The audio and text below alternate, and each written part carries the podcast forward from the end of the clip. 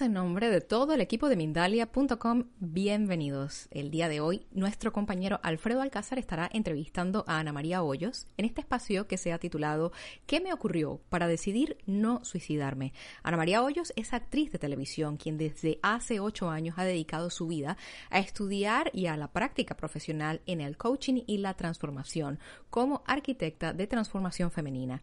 Vivió nueve intentos de suicidio, lo cual la hace poder dar testimonio real de su autotransformación. Acompaña a sus consultantes en procesos de autoconocimiento para llegar al autoamor. Dicho esto, no nos demoramos más y damos la bienvenida a Alfredo Alcázar y a Ana María Hoyos. Bienvenidos a Mindalia, la pantalla es toda suya.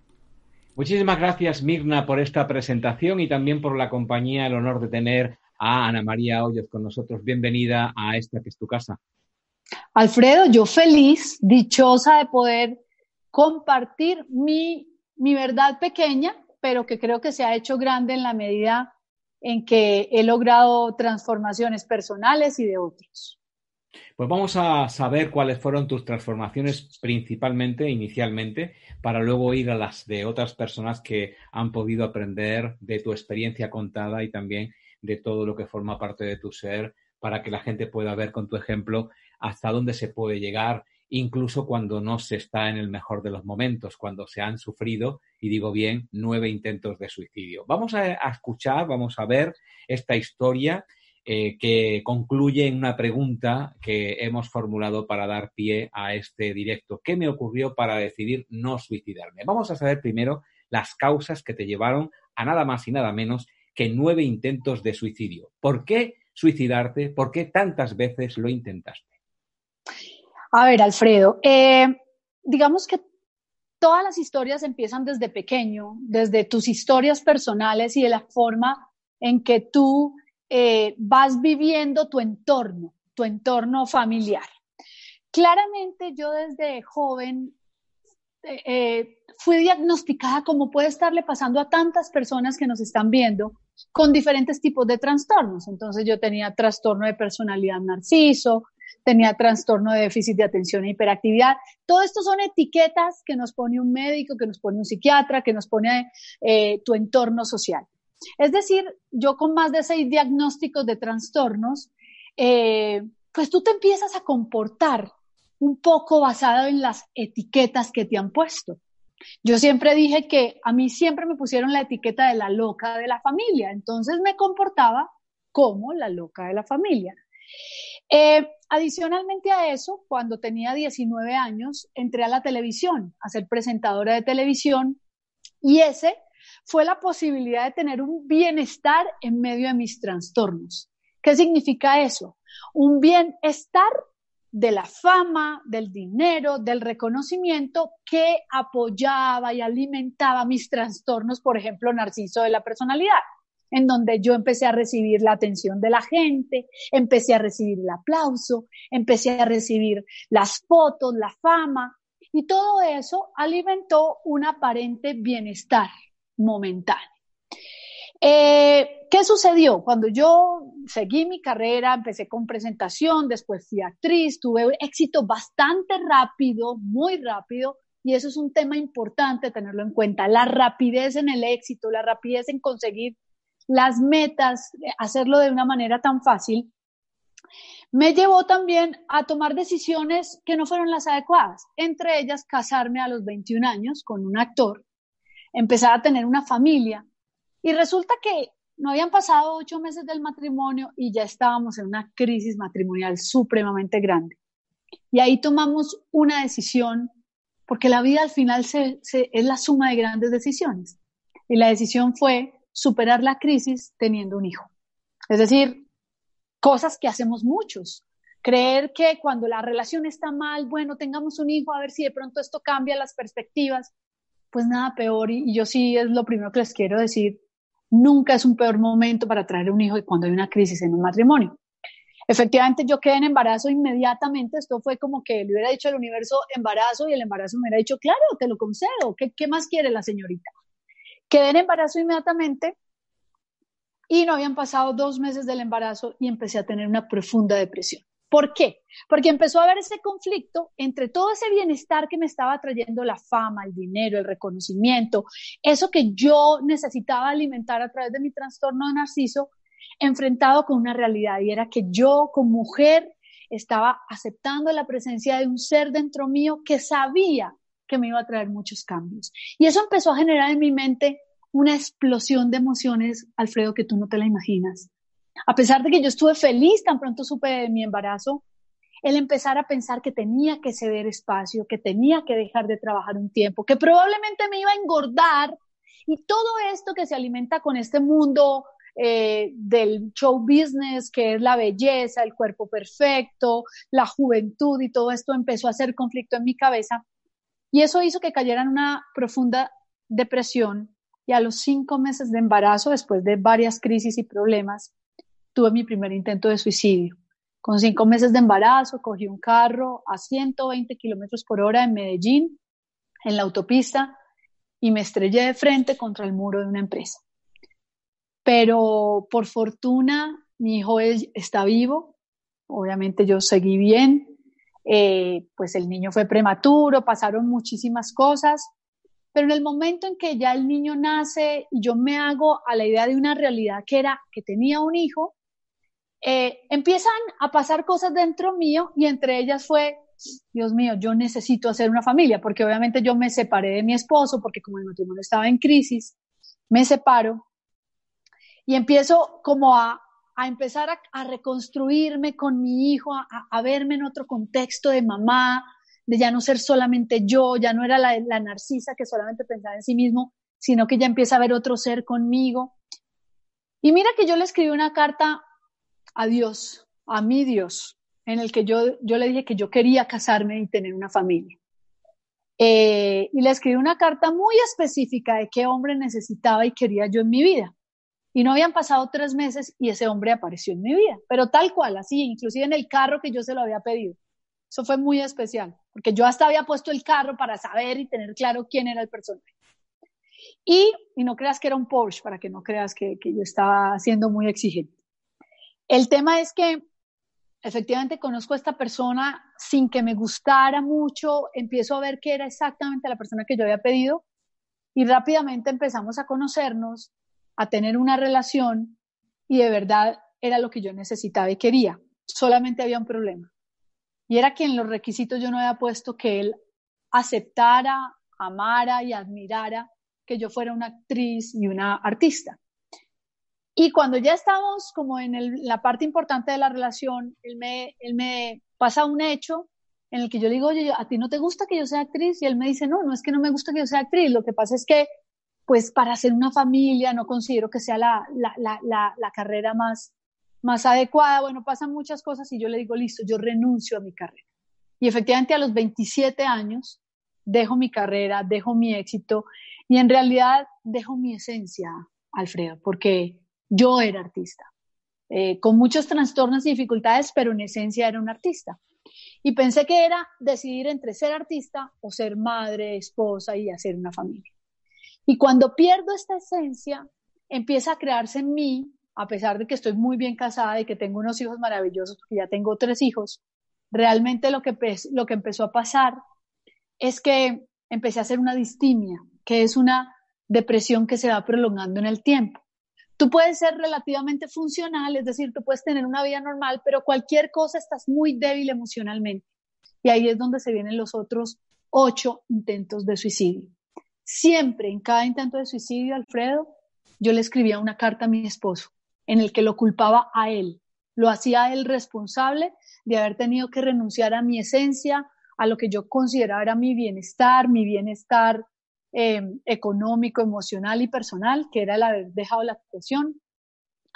Y siempre pasaba algo y él llegaba y me descubría y me llevaban a clínicas psiquiátricas, hice tratamientos psiquiátricos muchos años con muchísimos psiquiatras, con psicólogos, hasta el último intento de suicidio, que fue exactamente hace 10 años, Alfredo, en el que efectivamente volví a hacer el mismo ritual que ya tenía casi que establecido, que era escribir la carta, decirle, despedirme, y, y me cuelgo, me cuelgo literalmente con la cuerda, eh, y la cuerda se suelta y yo caigo, me corto, esto se vuelve algo muy dramático, la sangre, la rabia, la impotencia, las lágrimas, la ira, de decir, ya van nueve y no puedo, o sea, no soy capaz.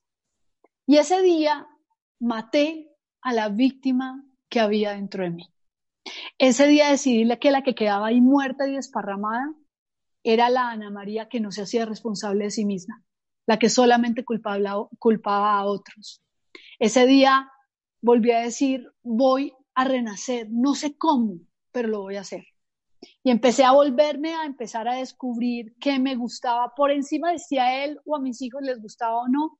Empecé a escucharme otra vez, empecé a mirarme, empecé a conocerme de nuevo y empecé a hacer este proceso de autoconocimiento a través de estudiar coaching, coaching de transformación, coaching existencial, psicología holística. Y es lo que me ha hecho entender que desde que maté a mi víctima, entendí que yo era responsable de mi felicidad. Y eso es lo que ha hecho que hoy esté aquí. Ah, es un buen itinerario y además eh, un aprendizaje radical el que tuviste a lo largo de estos nueve intentos de suicidio, culminando, de, empezando con este accidente de coche, con esta, esta colisión y terminando en este intento de, suicidarte con, con, un ahorcamiento, que es realmente Ah, muy, muy impactante.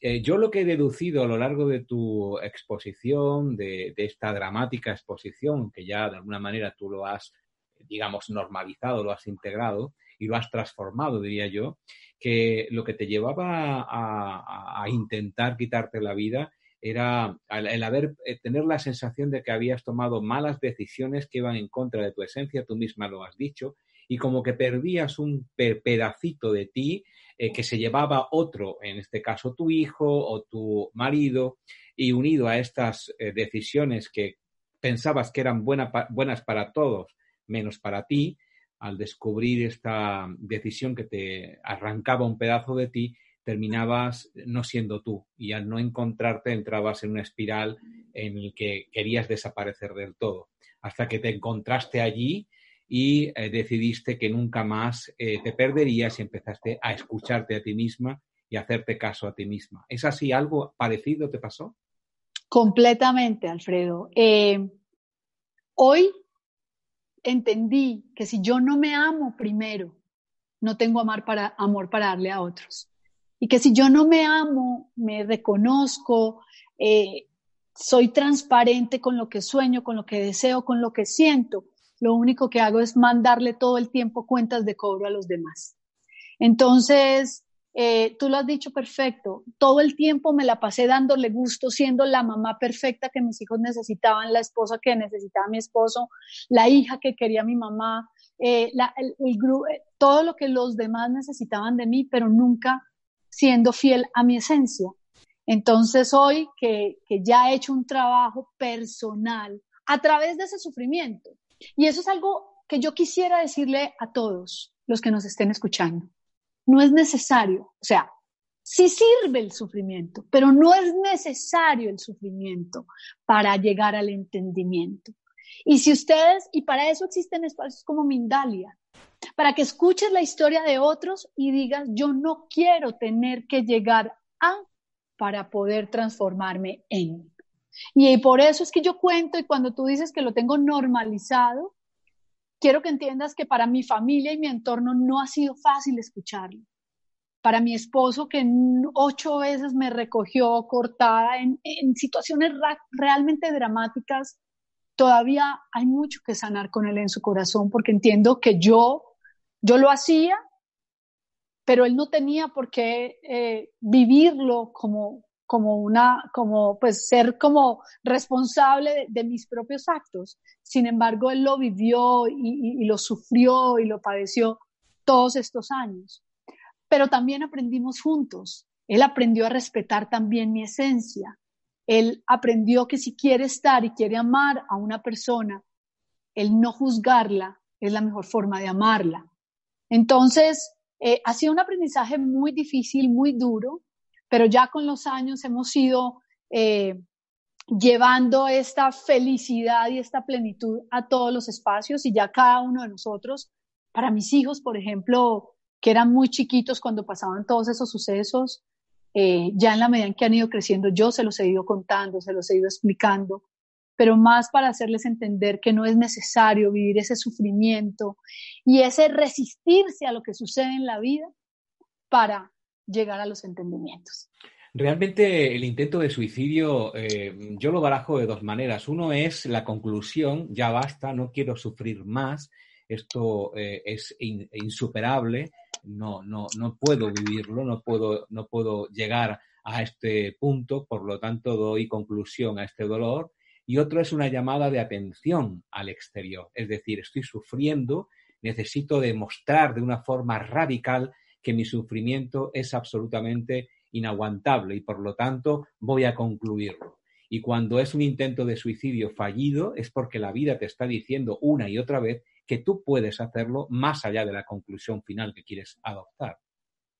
Mira, eh, obviamente en todos estos años de estudios y ya de prácticas con otras personas en situaciones, digamos, vulnerables emocionalmente, como lo fui yo, eh, sí que he entendido esos dos conceptos frente al tema del suicidio. Mucha gente juzga a quienes nos hemos intentado suicidar y dice que simplemente están buscando llamar la atención, pero lo hacen más como un acto de, como si alguien estuviera simplemente haciendo piruetas en la calle eh, para decir, mírenme nomás. Sigue, actuando el narcisista, quiero decir. Exacto. Y es verdad, de alguna manera, que, el acto puede parecer bastante llamativo y genera en todo tu entorno eh, realmente una observación. Lo que pasa es que no es exactamente la observación que uno está buscando. Pero tú has hablado de dos cosas y es el basta ya porque realmente cuando tú tomas esa decisión la gente me pregunta siempre, ¿eso es valentía o eso es cobardía? Y no es ni lo uno ni lo otro, es hastío. Tú lo has dicho, es hastío. Es impotencia, es no ser capaz de seguir. Es como verme en el Everest, en la punta del Everest, sin una gota de oxígeno, con las piernas necrosadas, diciendo, ya no puedo más, quítenme esta vida que me pesa.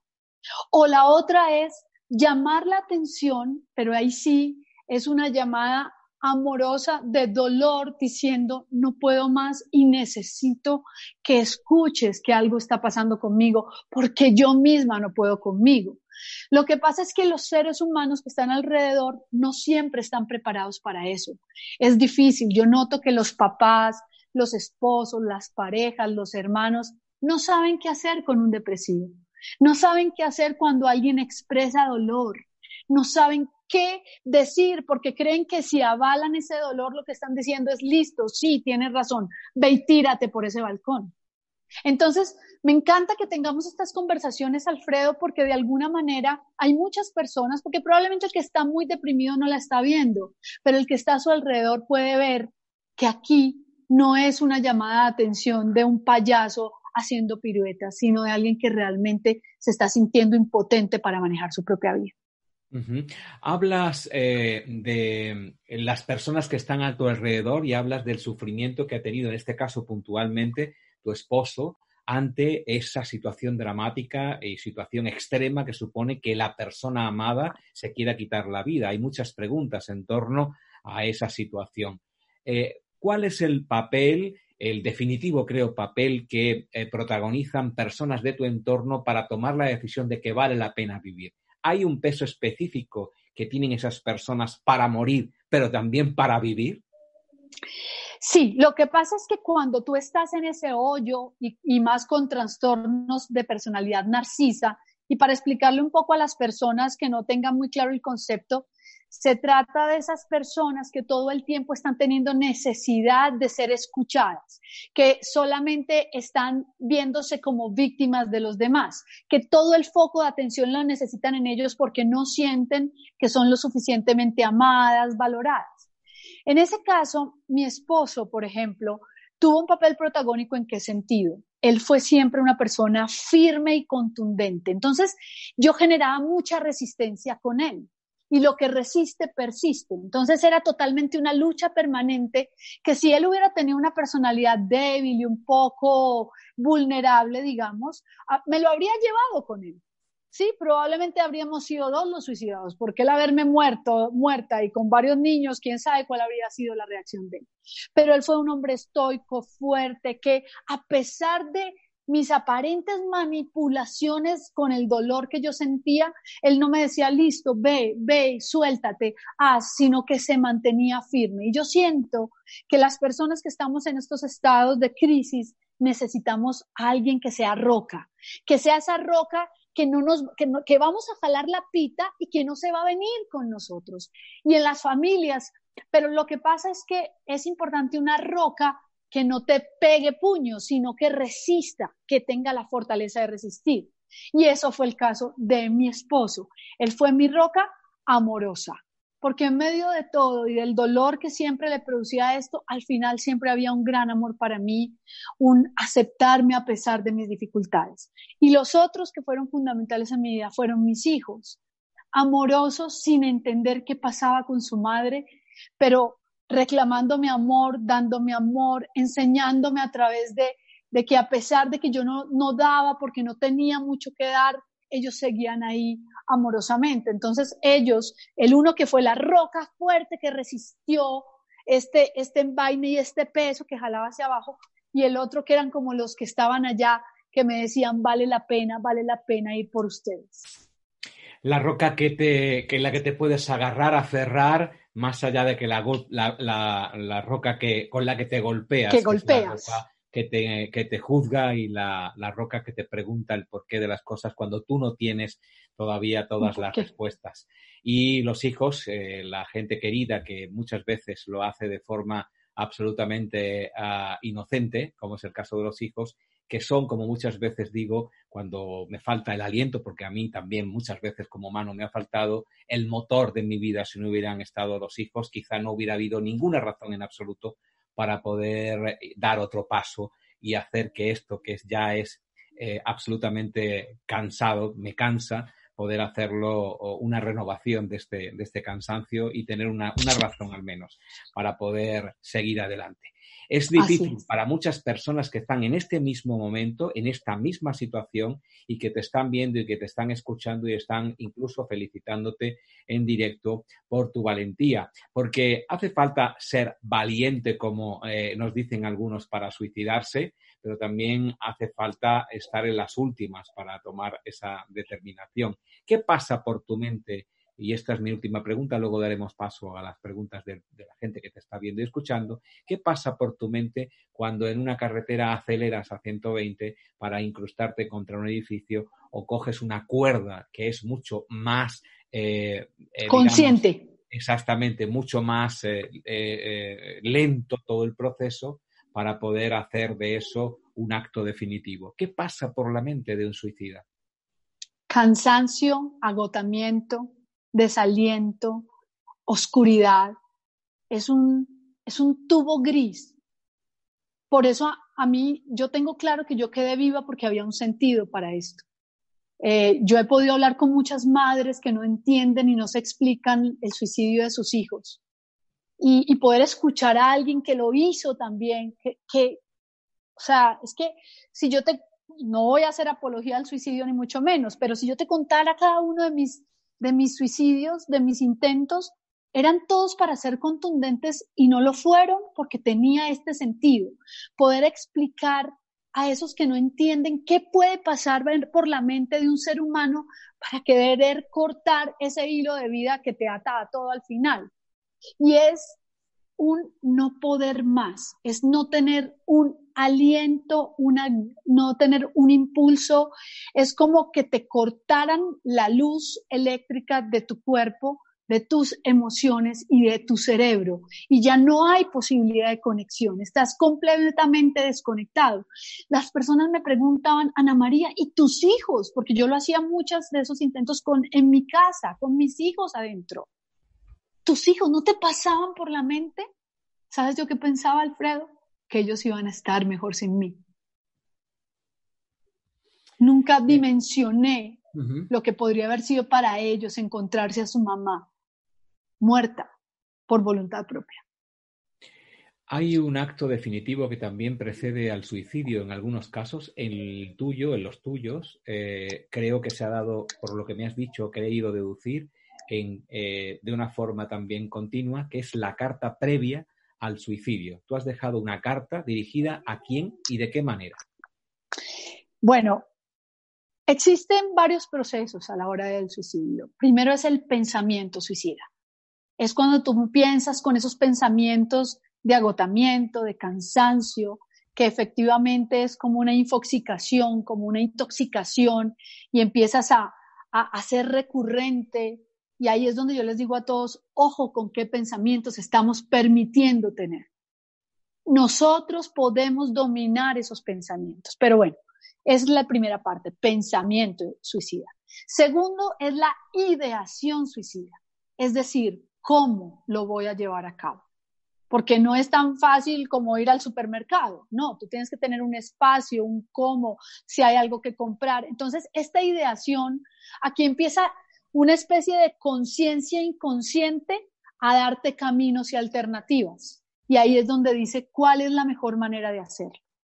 Hay un punto, efectivamente, antes de tomar la decisión y hacer el hecho como tal, en el que uno, como sabe que si te van a encontrar, te encuentran muerta y ya no puedes hablar, tú quieres que tu carta hable por ti.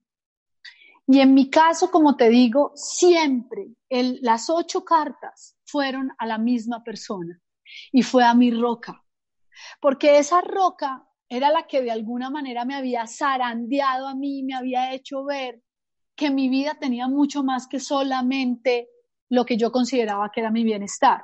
Entonces, él para mí era el responsable de que yo hubiera tomado la decisión que me tenía hoy en tanta infelicidad.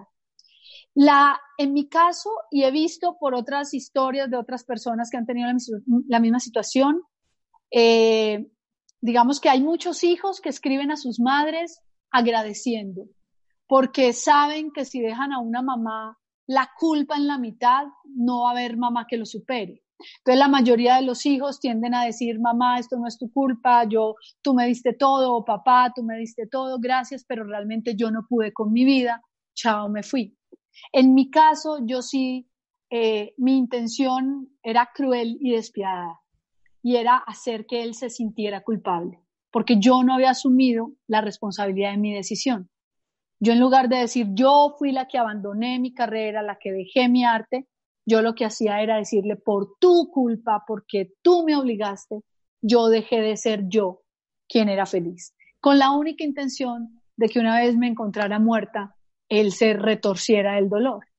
Era tan macabro lo que yo quería y la intención de esto, que yo lo que buscaba era que él quedara altamente dolido. Por fortuna, nunca las ha leído, nunca las leyó, me he encontrado dos o tres de esas cartas, no las he roto, porque espero algún día poder escribir un documento donde le pueda explicar a la gente cómo la inconsciencia te puede llevar a esto, pero no quisiera jamás que él las leyera porque realmente tiene que ser muy doloroso uno, eh, pues, leer un documento como estos. Pero en la última carta le eché la culpa a él y a mi madre, y a mi madre de todo mi dolor. Eh, y ni siquiera le pedía perdón a mis hijos. Era tal mi grado de inconsciencia que ni siquiera les pedía a ellos que fueran felices a pesar de lo que fuera. No, no, era tan egoísta que ni siquiera me tomaba el tiempo de pensar que dejaba a tres niños absolutamente desamparados. Hay una pregunta en ese sentido y vamos a pasar a las preguntas de las personas que te están viendo y escuchando en este directo. Eh, pero antes de esta pregunta, de iniciar el, tema de las, eh, o sea, el trámite con las preguntas, estamos eh, hablando con Ana María Hoyos, qué me ocurrió para decidir no suicidarme nueve veces, intento de suicidio. Vamos a dar un consejo de Mindalia y a la vuelta de un minuto entramos en el turno de preguntas de todas las personas que en este momento las han hecho y las van a ir haciendo. Adelante esta información y volvemos enseguida. En Mindalia.com puedes llegar a más y más personas en todo el mundo. Si quieres difundir tus talleres, promocionar tu libro o darte a conocer y llegar a millones de personas, envíanos un email a contacto arroba mindalia.com o llámanos por WhatsApp al más 34 644 721 050 y te ayudaremos a llevar tu mensaje al mundo.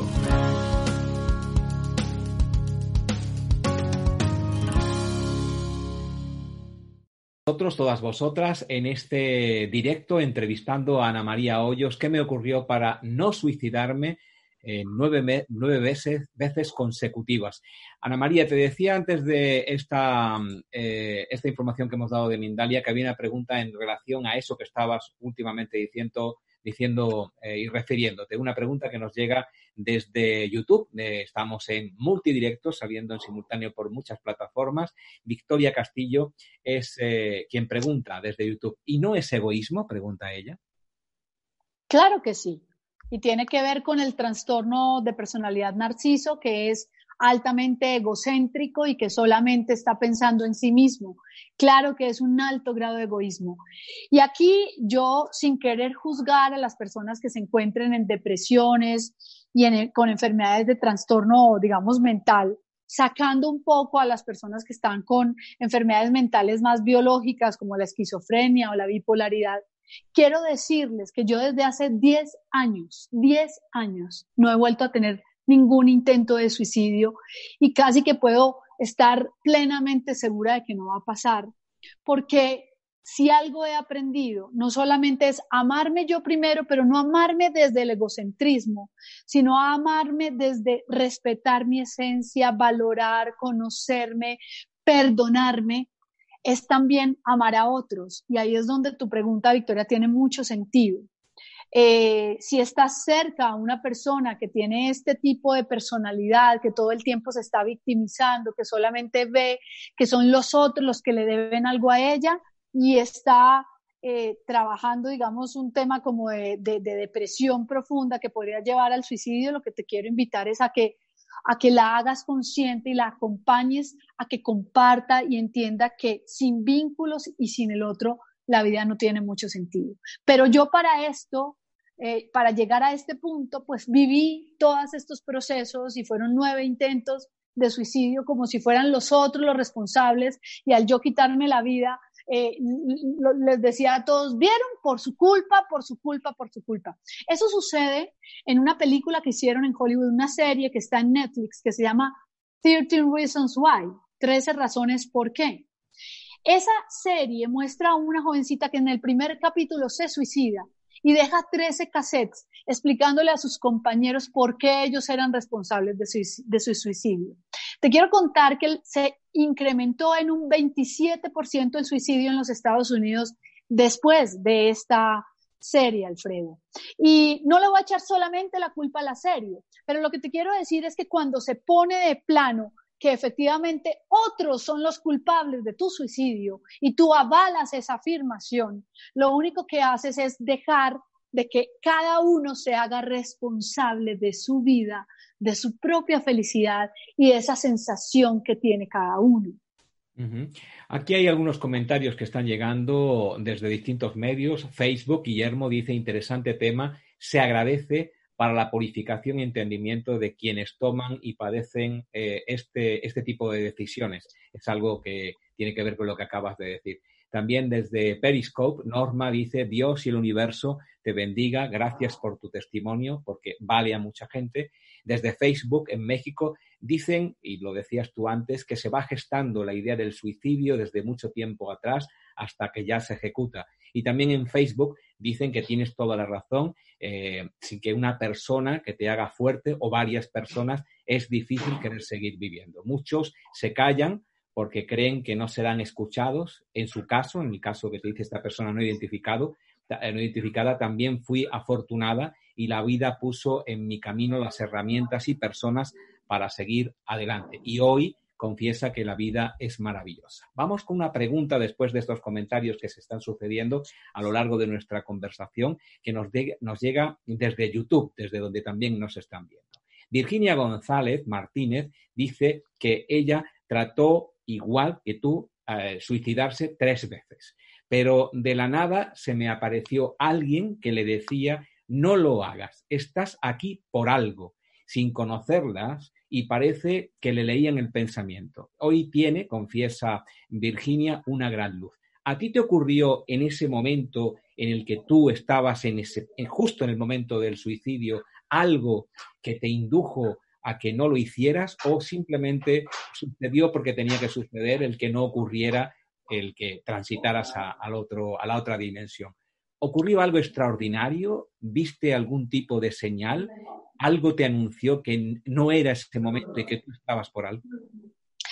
Pues más que ver a alguien, yo te conté que en la última oportunidad, eh, yo casi que sí veo muerta a Ana María la víctima ahí sí puedo decir que ahí vi muerta a la víctima, como que la vi desparramada. Cuando te digo que veo la sangre, veo todo esto que pasa, es un poco un desdoblamiento en el que yo digo, esa se muere y yo empiezo a nacer otra, nazco otra, nace la que se va a ser responsable. Y quién soy y qué hijos tengo y con quién estoy casada y por qué decidí esto y empiezo a hacerme cargo, pero no, nunca realmente tuve una vocecita interior eh, que me hablara o algo así, en realidad no, pero sí sé de varias personas y les quiero decir, esa voz no es más que tu propia voz, la voz de tu esencia, la voz de tu verdad, la voz que, que está dejando de ver solamente el vaso pequeño, corto, y está viendo todo lo que hay dentro de, esa, de ese vaso con agua.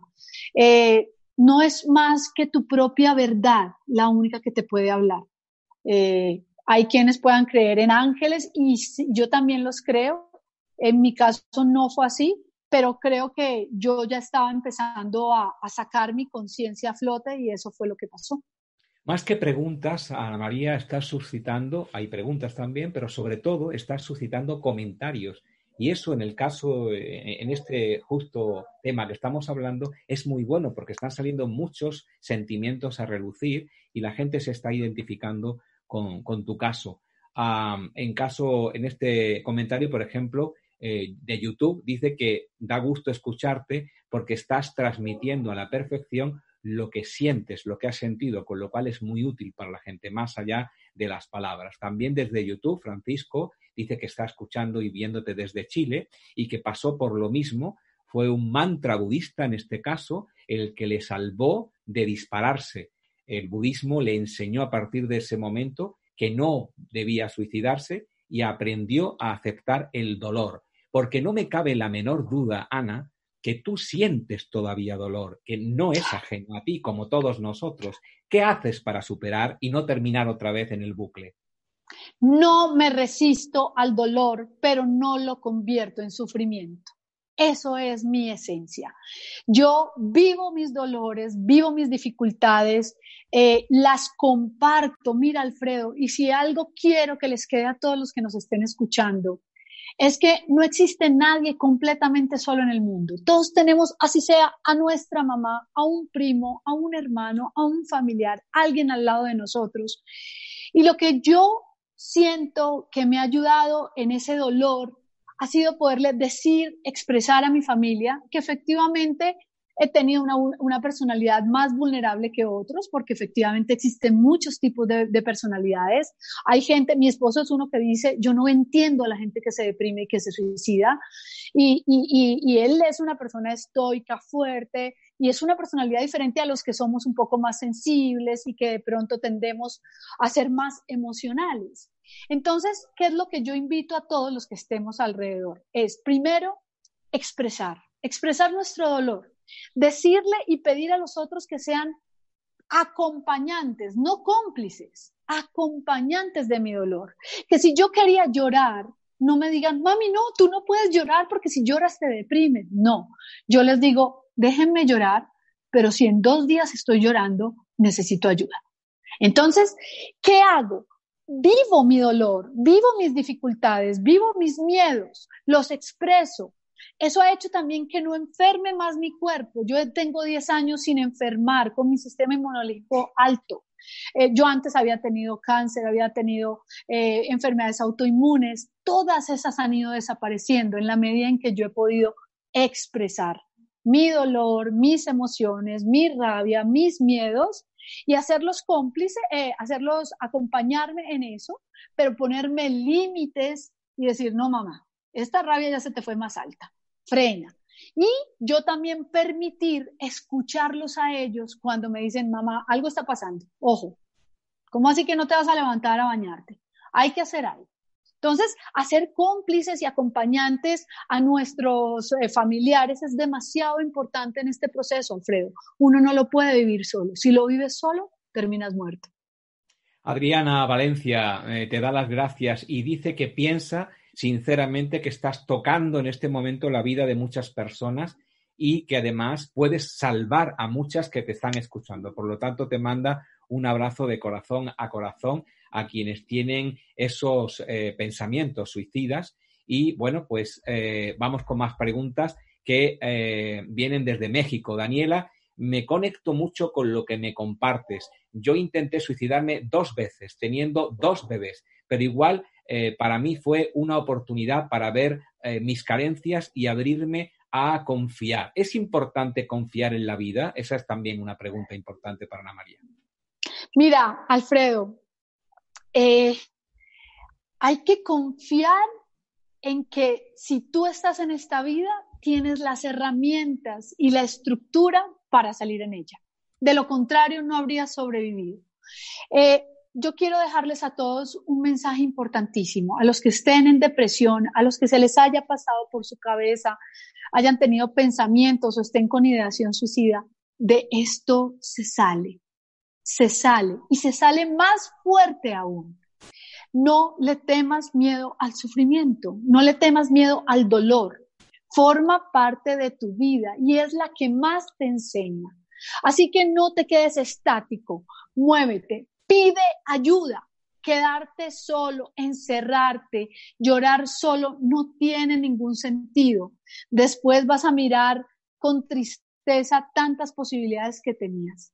Cada vez que una persona se suicida, Alfredo, deja dolor en un promedio de 135 personas. 135 personas quedan preguntándose, yo qué pude haber hecho, ella sí me dijo algo, yo sí la vi rara, yo sí sentí, yo sí vi que en Facebook escribió. Así que pensemos que nosotros tenemos todas las herramientas. Claro, están dentro de nosotros y por eso a veces es tan difícil descubrirlas. Pero la pregunta es, mira qué otros resultados tienes en tu vida. No todo puede ser negro, no todo puede ser malo.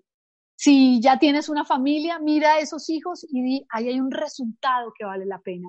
Mi trabajo lo perdí, sí, pero he tenido otros buenos o esto puede ser la posibilidad para que yo emprenda un nuevo negocio. Me amputaron una pierna, sí, aquí acaba de pasar en Colombia una niña que fue reina de Colombia me encantaría que la entrevistaras, es un ejemplo increíble, se llama Daniela Álvarez, una mujer hermosa, eh, bailaba todo el día y le acaban de amputar su pierna.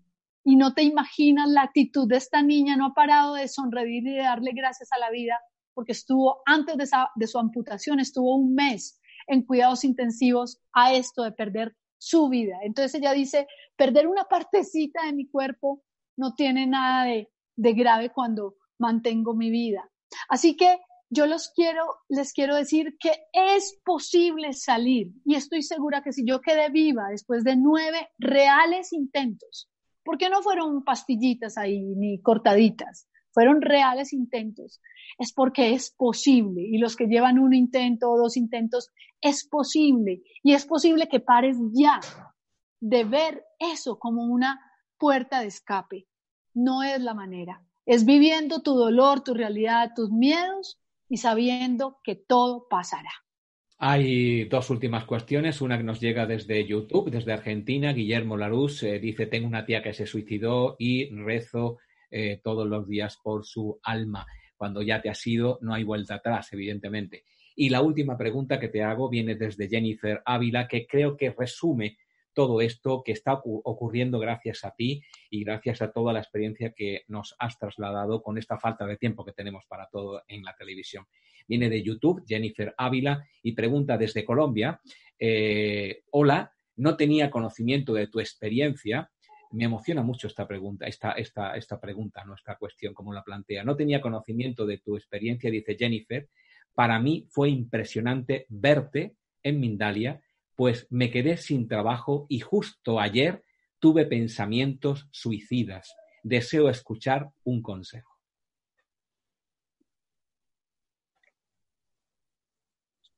Me emoción. Déjate vivir la emoción, Jennifer. Llora tu trabajo uno o dos días, pero llora no para ahogarte, sino para limpiarte y para descubrir que al perder tu trabajo, lo que estás es abriendo otras posibilidades. ¿Estabas realmente en el trabajo que querías? ¿Estabas haciendo lo que amabas? ¿O esta va a ser la oportunidad para que seas valiente y despliegues tus alas y salgas a volar? Así que te, doy las gracias porque tiene sentido todo lo que pasó y me emociona de verdad. Tiene sentido, y tiene sentido esta conversación que hemos mantenido. Muchísimas gracias, Ana María Hoyos, por haber estado con nosotros. Ha sido un honor tenerte en Mindalia y que puedas relatarnos cómo lo estás haciendo a corazón vivo, tu experiencia al servicio de mucha gente que está aprovechándose de esto que tú en su momento viviste en extremo. Gracias y nuestras puertas están siempre brindadas y abiertas para ti. Alfredo, gracias a ti y solamente les quiero decir algo. La familia es el primer terapeuta de cualquier posible suicida. Si eres una mamá, un papá, un hermano, abraza y escucha. Habla menos y escucha más. Ese, ese depresivo, esa persona que le duele, necesita ser abrazado y escuchado. El 30% de las personas que están pensando en suicidarse con el simple hecho de hablarlo, ya dejan de pensarlo. Así que hablemos del suicidio, que no haya ni un suicidio más. Muchísimas gracias. Así dejamos este eh, directo que hemos realizado con Ana María Hoyos. ¿Qué me ocurrió para decidir no suicidarme? A todos vosotros, a todas vosotras que nos habéis estado siguiendo desde distintos lugares del mundo, agradeceros vuestra alta participación y el haber estado ahí aprendiendo cómo intentamos hacerlo en cada directo. Será en otro en el que nos volvamos a ver. Hasta entonces, muchas gracias.